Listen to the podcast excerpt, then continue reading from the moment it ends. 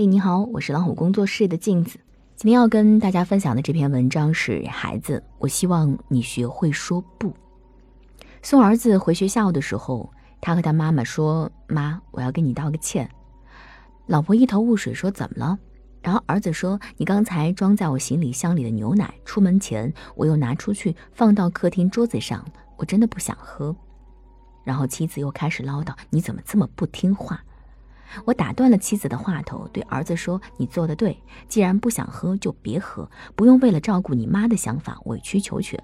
不管是对你妈妈还是对别人，你可以明确表达自己的观点，学会拒绝。”其实这件事情我自始至终都知道。儿子快要去学校了，妻子像很多的母亲一样，到超市去给他买了很多吃的，总是想把爱的行李箱装得盛不下，才心满意足。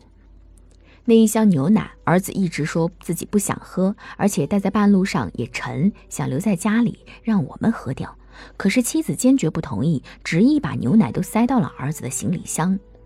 其实买东西的时候，我就跟他说，儿子已经成年，我们也给了他足够的生活费。他的学校在国内最大的城市、最繁华的地段，什么东西都可以买到。我们不必从家里给他买那么多日用品和食品，更不要违背他的意愿，为他做太多的主。可是妻子就是不听，所以虽然我一直反对两个人当着孩子的面争执，但这一次我坚决地站在了儿子那一边。记得有一篇题为《懂事的孩子最可怜》的文章，曾经在朋友圈热传。从传统的眼光来看，孩子懂事是很多家长梦寐以求的优点。可是事实却证明，很多被贴上懂事标签的孩子长大之后并不快乐。原因在于，在一些父母的眼里，孩子懂事就是对自己。服从，也许在孩子小的时候，家长要求孩子听话懂事，可能教育的效率更高。但是长此以往，却可能影响到孩子的个性成长。尤其在他渐渐长大之后，家长还是事事替孩子做主，只会带来更多的负面作用。我有一个同事的孩子就是这样的乖孩子，从小到大都是父母给包办一切。上大学的时候谈了一个女朋友，但是由于女孩家庭原因，父母不同意这门亲事，最终在大学毕业之后被生生的拆散。后来父母帮他介绍了一个所谓门当户对的女孩，心有不甘，可是他还是无可奈何的结了婚。但是婚后他一直不能接受现在的妻子，婚姻生活非常不美满，最终他的妻子提出了离婚。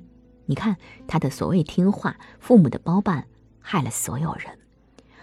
我们在单位经常看到那些敢于表达自己诉求、为自己争取权利的人，往往过得不错；而那些凡事不好意思开口、有委屈也憋在心里的人，却并不太如意。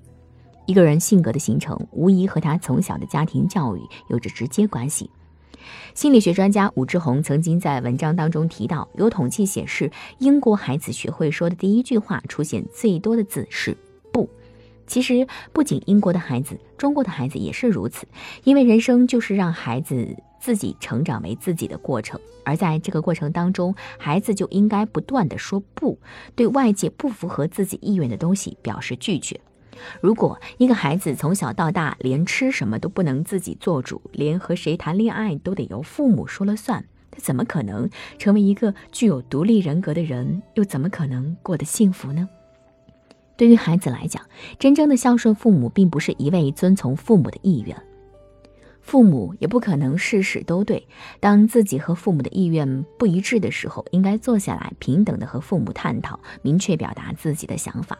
而父母则要为孩子提供这样的教育环境和成长环境，把孩子当成一个平等的个体，而不是自己的附庸，哪怕以爱的名义也不行。孩子之所以会有叛逆期，就是因为随着年龄增长、见识增多，他渐渐有了自己的思考，对事物有了自己的认识，于是开始反抗所谓的权威。这是成长必须要经历的过程，其实也是好事。但我们的整个教育机制，不管是家庭教育还是学校教育，实际上一直都是在培养听话的孩子。这是让人担心的。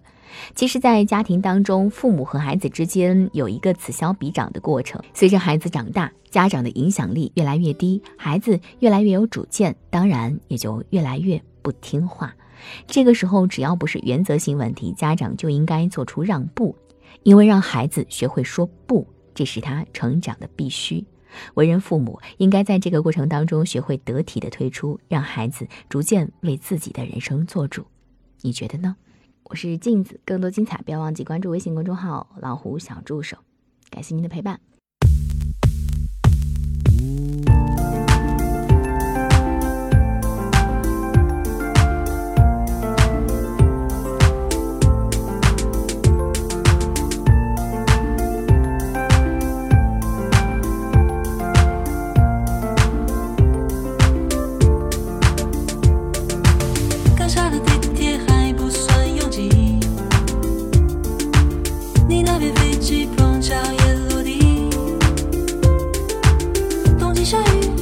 是